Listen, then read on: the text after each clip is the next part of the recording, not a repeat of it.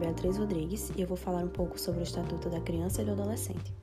O Estatuto foi criado em 1990, focado em sua plenitude em assegurar e regulamentar os direitos humanos de crianças e adolescentes, assim como a proteção integral desses indivíduos que se encontram em uma condição especial, a de desenvolvimento.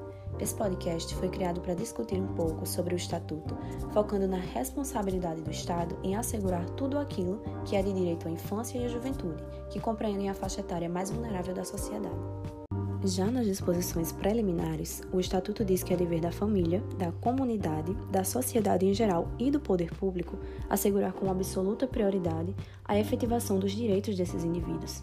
São eles referentes à vida, à saúde, à alimentação, à educação, ao esporte, ao lazer, à profissionalização, à cultura, à dignidade, ao respeito, à liberdade e à convivência familiar e comunitária. Quando lemos direito à vida, à saúde, à alimentação, pode até passar na cabeça de algumas pessoas que eles são um pouco óbvios por serem direitos de base inerentes a todos os seres humanos.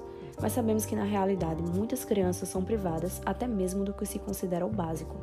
E é aí que entra o ECA, dizendo que a sociedade como um todo, mais o poder público, são responsáveis por assegurar esses direitos, ou seja, todos nós temos uma parcela de responsabilidade.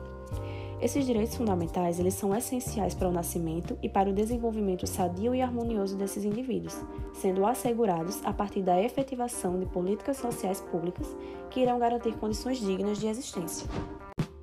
Em relação à saúde, assegura-se acesso integral às linhas de cuidado voltadas para crianças e adolescentes, por intermédio do Sistema Único de Saúde, o SUS. E aí entra o poder público, com o dever de fornecer gratuitamente àqueles que necessitarem medicamentos, órteses, próteses e outras tecnologias que irão contribuir com o tratamento, habilitação ou reabilitação para crianças e adolescentes, fazendo com que estes tenham acesso a ações e serviços para promoção, proteção e recuperação da saúde. Quando se trata do direito à educação, à cultura, o esporte e o lazer, o Estado deve assegurar à criança e ao adolescente ensino fundamental e médio obrigatório e gratuito, atendimento educacional especializado aos portadores de deficiência, creche e pré-escola para crianças de até 5 anos de idade, além de material didático gratuito, alimentação, transporte e assistência à saúde através de programas suplementares.